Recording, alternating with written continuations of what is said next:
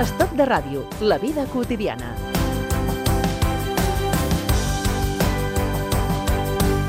En aquest intent d'explorar el futur, Looking around at a world of injustice, intolerance, and huge environmental challenges, it's hard to imagine a bright future.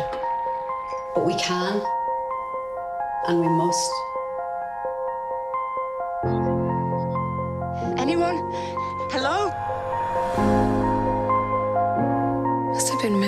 Been mental the system. Nothing is gonna happen. You're gonna be fine. Where am I? a sunnier future.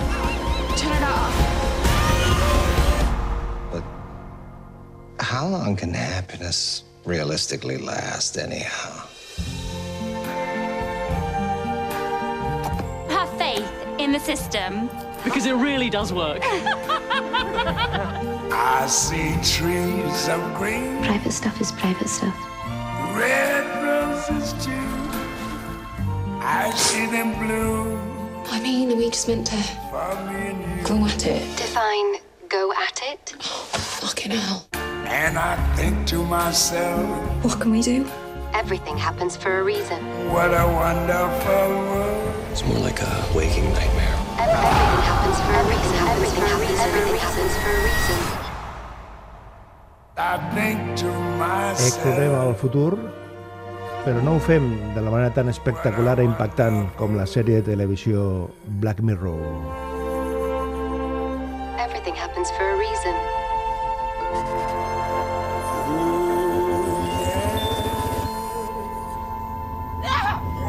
Però en aquest intent d'imaginar el futur eh, més o menys immediat que ens espera, sempre cerquem la complicitat de Paco Maldonado, que és el director digital de la consultoria tecnològica FIOS.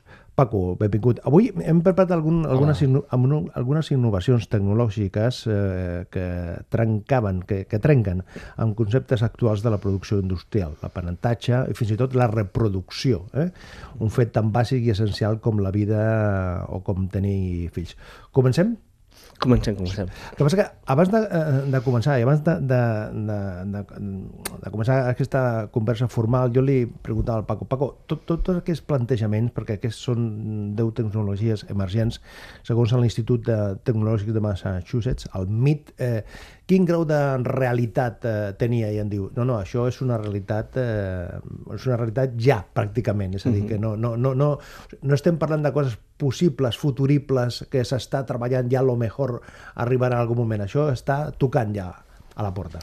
Sí, sí, sí, això són estudis que es, bueno, i són eh, projectes que es porten a terme i s'estan portant a la pràctica, diguem-ne, el que, el que sí, el que s'està estudiant molt és l'impacte sociològic que genera i, i doncs, eh, des d'aquest punt de vista, doncs, com ha d'entrar o ha d'incorporar-se, diguem-ne, a la societat del dia a dia, no? Mm. Comencem eh, un un d'aquestes eh, tecnologies emergents. Imprimir en 3D, però imprimir en metall. Ah, clar, això significarà o significa un canvi eh, una, un canvi absolut de la, de la revolució industrial, no? Bueno, a veure, jo crec que de, el que tenen en comú tot aquest tipus d'innovacions és que trenquen aquesta barrera de que són les grans corporacions les que generen aquesta innovació i arriba a, a, un, a un control més de, del, del, de l'usuari o fins i tot de la petita companyia. No? Llavors això el que vol dir és que la tecnologia ens dona una possibilitat de controlar des d'aquest punt de, des, en aquest cas, doncs, materials molt concrets, fins i tot qualsevol tipus de, de generar qualsevol tipus de peça, crear qualsevol tipus de producte, per molt petit que sigui, amb qualsevol tipus de material. No? Llavors això ens dona una possibilitat molt àmplia de poder produir els nostres propis productes. No?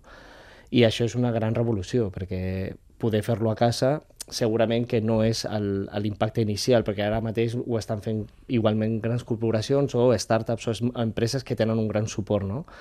però és una revolució tecnològica en la que ens dona la possibilitat de poder eh, arribar a fer coses amb, molta, amb molt control per cadascun dels usuaris sense tindre una capacitat tecnològica o, apren o aprenentatge o fins i tot estructura eh, industrial per poder fer-lo. No?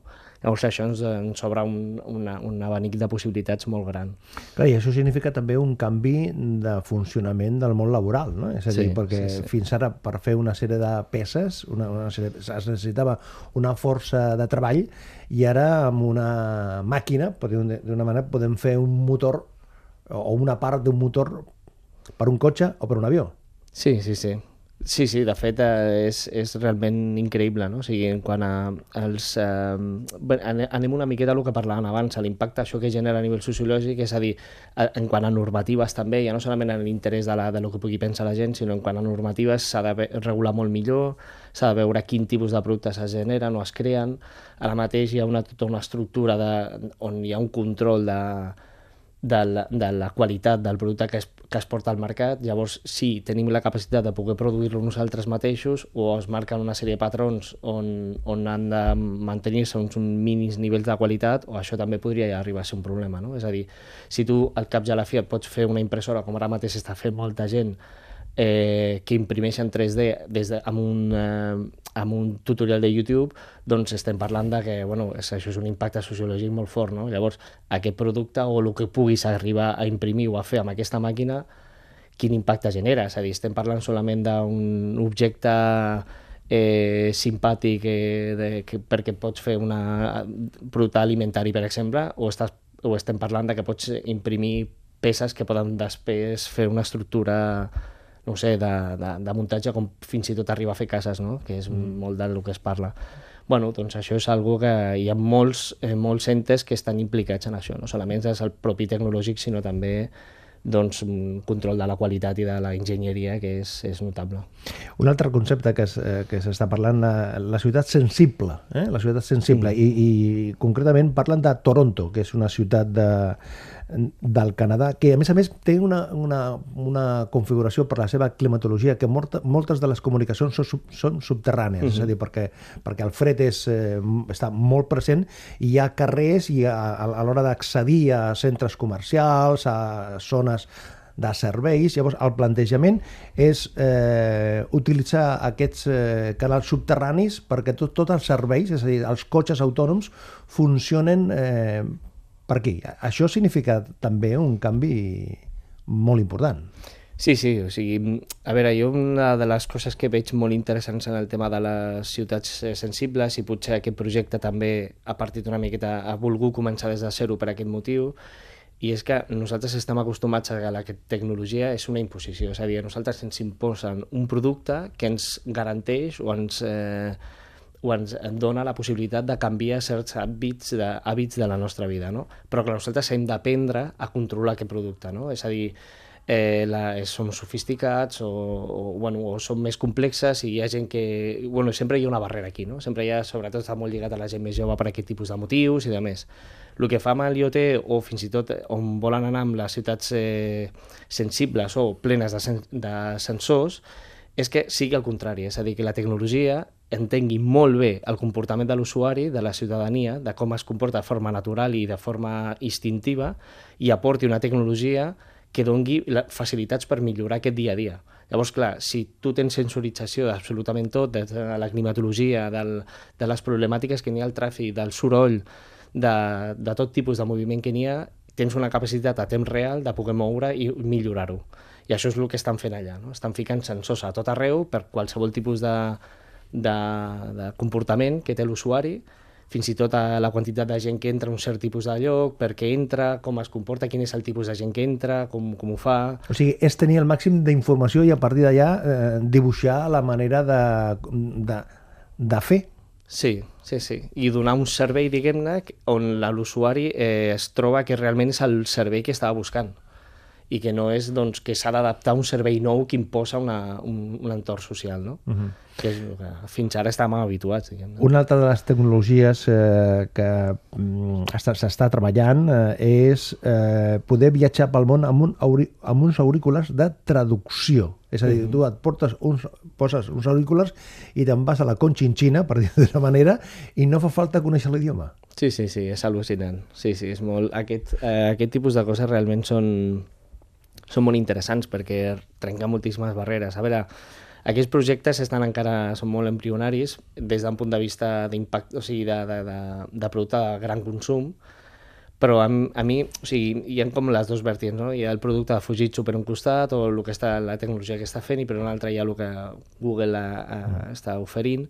Google sempre va un producte més, més tancat, un producte, és a dir, un producte més definit, més sen senzill, molt concret, no? En aquest cas, doncs, eh, són aquests auriculars on et donen, van molt més enllà en quant a, a el que són facilitats de, de qualitat d'àudio, de comoditat, que és per fins a on per escoltar millor, no? Sí. Per una banda, sí, sí, per sí, escoltar una, millor. O perquè siguin doncs, eh, inalàmbrics o aquest tipus de, de funcionalitats que és el que l'usuari està més habituat a, a consumir, sinó que em va més enllà aportant aquest, aquest valor de, de, de machine learning perquè té intel·ligència artificial en el sentit de que va aprenent del que, en, en base a el que tu vas a, fent, no? llavors està amb el cloud acumula aquesta informació per saber realment oferir-te una, un, doncs, un, en aquest cas, per exemple, el tema de la traducció, millora la teva, el, la, la teva traducció, els idiomes que normalment parles doncs se'ls acumula i et donen una millor resposta, però clar, això també s'ha d'implantar, és a dir, ells el que volen el que ara mateix necessiten és que aquesta tecnologia la tingui tothom, si no, no té cap sentit. És a dir, si jo tinc aquests auriculars i tu no el tens, no podrem mantenir aquesta conversa, no? A mi m'interessa o veig més interessant tot el que està fent la part de Fujitsu, que està treballant diferents problemàtiques molt concretes, des de la gent que és sorda o problemes de, de mobilitat o de... Llavors s'està aplicant productes per millorar aquest tipus de coses, no? que ja no és tan massiu, però sí que realment té un impacte doncs, de millora de la qualitat de la vida. No? bueno, jo crec que són tecnologies que segurament eh, o sigui, estan començant i donaran productes realment molt interessants, Clar, òbviament aquí també hi ha tota aquesta part de arribar un moment en què no tindrem la necessitat d'aprendre idiomes perquè podrem de, o sigui, parlar en el nostre dialecte fins i tot eh, en el cas de que sigui un dialecte o, o idiomes més, més limitats o petits eh, tu puguis parlar per qualsevol lloc del món és interessant però clar, això també et limita molt no? limita en quant a, a la capacitat de creixement i d'aprenentatge no? bueno, Habrà que veure. I a més a més, que com, com parlem, Paco, dels auriculars, eh, no parlem dels auriculars convencionals com els que portem aquí a, a la ràdio, que són mm. d'una dimensió i que mm. es tracta de, de recollir tot el so al costat de, de l'oïda, sinó són uns auriculars petits que van incorporats gairebé a, a l'oïda, no? Sí, sí, sí. Sí, sí, sí. O sigui, la qüestió és que siguin, acabaran sent productes que pràcticament no seran visibles. O sigui, la idea és aquesta, que el comportament sigui natural i... Però, bueno, sí, sí. Mm. No, no tenen gaire relació amb el que estem acostumats a, a, a, a pensar sobre el que és un auricular. I això de la possibilitat d'accedir a la intel·ligència artificial al núvol, és a dir, tenir a l'abast una biblioteca de, en codi obert, això també serà... Bueno, va molt relacionat a això, és a dir, la qüestió és que nosaltres no ens moguem solament amb la informació que ens dona un suport eh, eh, connectat a la xarxa com a tal, que, que ho és, que és eh, eh, que és molt interessant, o fins i tot de la informació que nosaltres generem, sinó que sigui una, una quantitat d'informació que estigui eh, descentralitzada i estigui completament eh, connectada entre ella. No? Llavors això obre un abanic de possibilitats enorme. Però això és, es tracta, per dir una manera, Paco, de, de, de democratitzar el, el coneixement? Sí, sí, sí, sí.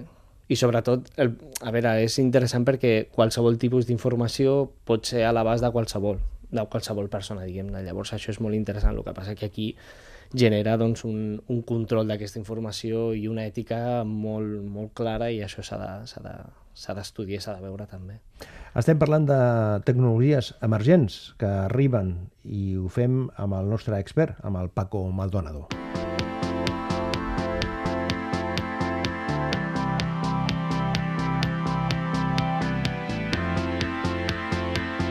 Estoc de ràdio, amb Manolo Garrido.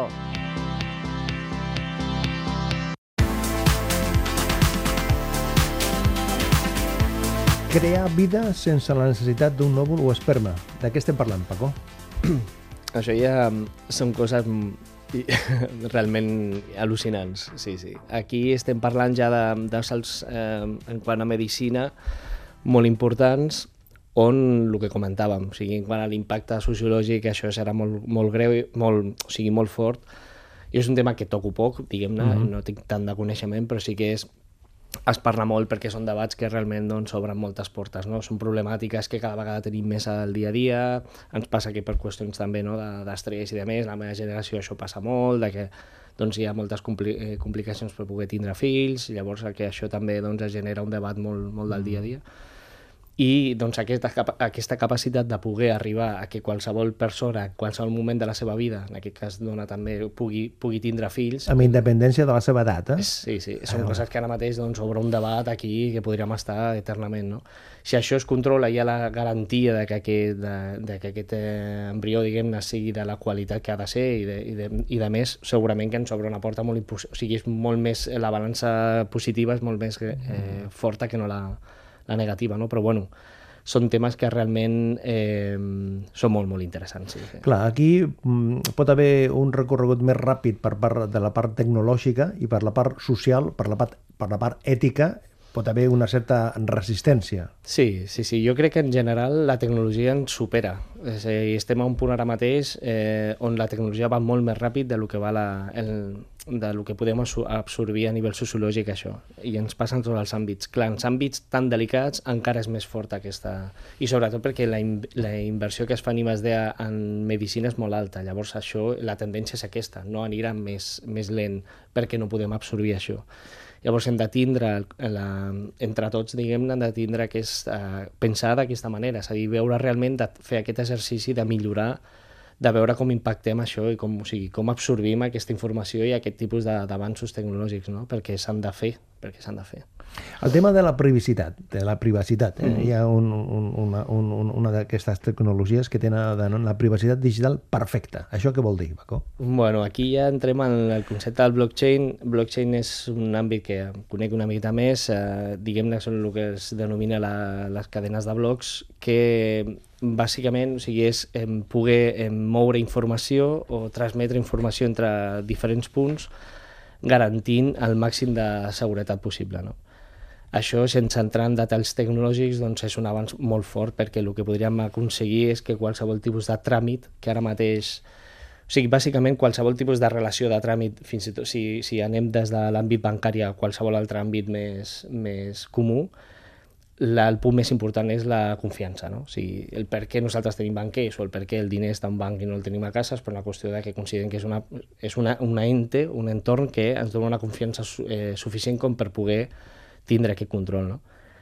Ara mateix hem arribat a un punt on la tecnologia supera aquest tipus de, o d'estructures habituals, no? Llavors tenim la capacitat de poder generar un flux d'informació, en aquest cas pots, poden ser tant dades com fins i tot en diners, perquè aquestes dades es poden combinar, eh, o sigui, eh, diguem-ne, traduir en diners, no? que seria el que ara mateix coneix com a criptomonedes, però té una tecnologia suficient com per poder ser, eh, considerar que és completament segura, no? no es poden hackejar. Això té la lletra petita, òbviament, no? perquè no es pot hackejar potser la mateixa tecnologia com a tal, però sí a l'entorn on està aquesta tecnologia. És a dir, ara mateix eh, estem parlant de, de que són eh, projectes o aquestes criptomonedes eh, poden devaluar-se, poden fer que la teva moneda està dintre d'un entorn social, o sigui, d'una web concreta, llavors pot ser aquesta web eh, hackejada encara que no arribin a la teva moneda, o sigui, hi ha complexitat d'aquest tipus. Però el que sí que està clar és que estem en un punt on podem ja començar a parlar de garantir una total seguretat sobre la informació que es transfereix, no? I això és, un, és, un, és algo que és molt, molt important. O sigui, és un salt qualitatiu molt gran. No? És una autèntica revolució. O sigui, podríem parlar que fins des de les xarxes socials eh, no hem tingut una revolució així. No? En, en el sentit que eh, apuntava Sara i que ja que es parla de la xarxa social, això que es va parlar en el seu moment, si Facebook impulsaria una mena de servei financer, servei bancari, tot això eh, eh va en aquesta línia? És, és, és aquest camí més o menys? Està a prop? Bueno, podria estar relacionat, però no, de, no és de forma directa. És a dir, Facebook volia donar aquest tipus de... O sigui, Facebook està més en la línia de tinc un control de la informació tan gran que puc garantir-te doncs, eh, oferir-te el servei més adient que necessites. No? També ho està fent Apple. Apple tindrà el seu propi sistema bancari perquè té eh, un volum tan gran de per exemple, de comptes bancaris o de targes de crèdit que no tenen ni un... O sigui, té més que qualsevol tipus de banc que pugui haver al, al món, no? Llavors, clar, si podríem parlar d'un servei financer, doncs sí, és natural, no? Però una cosa és això i una cosa és el, la tecnologia amb què porten endavant tot això, no? I la tecnologia és el que parlem del blockchain i la tecnologia del blockchain està més... Eh, ara me- realment ha generat un, un diguem-ne, s'ha fet més popular per al fet de poder, de la criptomoneda o de fins i tot el bitcoin, que sempre és un concepte o un terme molt, molt fàcil d'entendre perquè ho, ho relacionem molt amb la finança, però en realitat està molt lligat a, a, lo que són, eh, la, a, a lo que és la capacitat d'avanç tecnològic que ens, ens pot donar. No? O sigui, fins i tot la capacitat de que podem fer el que estem fent ara mateix, és a dir, com per exemple agafar un taxi i donar-nos una, una garantia que ara mateix no tenim. És a dir, eh, doncs, per exemple, doncs, eh, que pugui intimar o aquest tipus de coses. No? Llavors, eh, és un impacte sociològic molt important en relació a això, en, en garantir-te que la transacció que fas amb un tercer doncs, sigui, dona, sigui perfecta, eh, a diferència del que fins ara doncs, hi ha eines que et garanteixen, et donen possibilitat a que la confiança la tinguis però no, sempre hi ha l'últim punt sempre és una relació humana, no? que amb aquesta persona que facis aquest tipus de, de servei tu creus que t'ho farà bé, és a dir, un taxista si et portarà un lloc eh, i no et donarà 20 voltes en comptes d'una, doncs tu has de creure que et portarà per la millor ruta, no? La confiança. Exacte, és La confiança, confiança, pura. la confiança. El que passa que, clar, si, si hores d'ara hi ha una part d'una generació que es resisteix inclús a, a pagar, o sigui, a fer pagaments eh, que no siguin en metàl·lics, que amb aquests dispositius, sigui el telèfon o sigui la, les, les, les targes aqueix, aquestes de, de compte, que és una qüestió... Si, si això hi ha una certa no resistència, però una certa desconfiança, clar, això que parles tu, això ja és un altre, és un altre món. Sí, sí, sí. Clar, aquí hi ha molts factors que s'han de...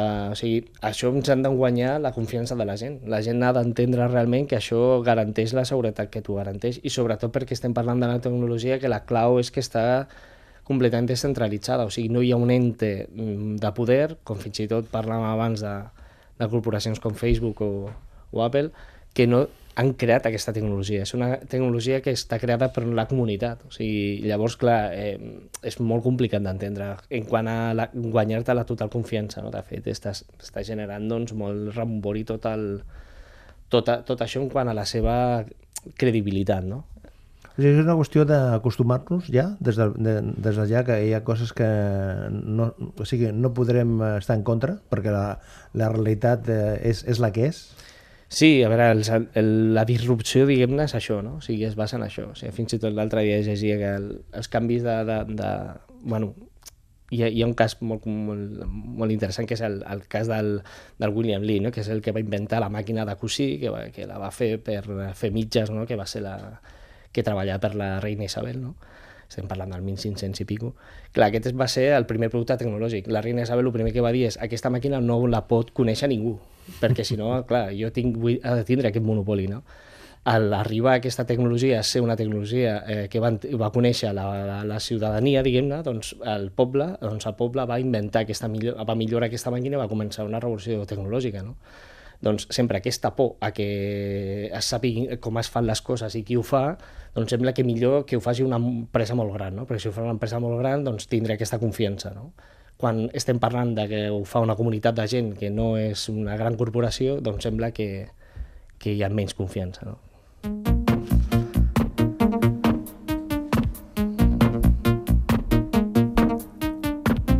Això que sona és una gravació de l'any 1981. Són els Kraftwerk,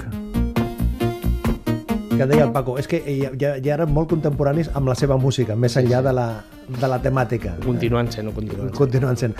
Els Kraftwerk que parlaven amb aquesta cançó d'un computador de butxaca, estem parlant de l'any 81, eh? de l'any 81, les coses que, que tenen. Hem parlat avui d'aquestes eh, tecnologies que estan eh, emergent i ho hem fet amb el Paco Maldonado de FIOS. Paco, gràcies i fins la propera. A vosaltres, moltes gràcies. I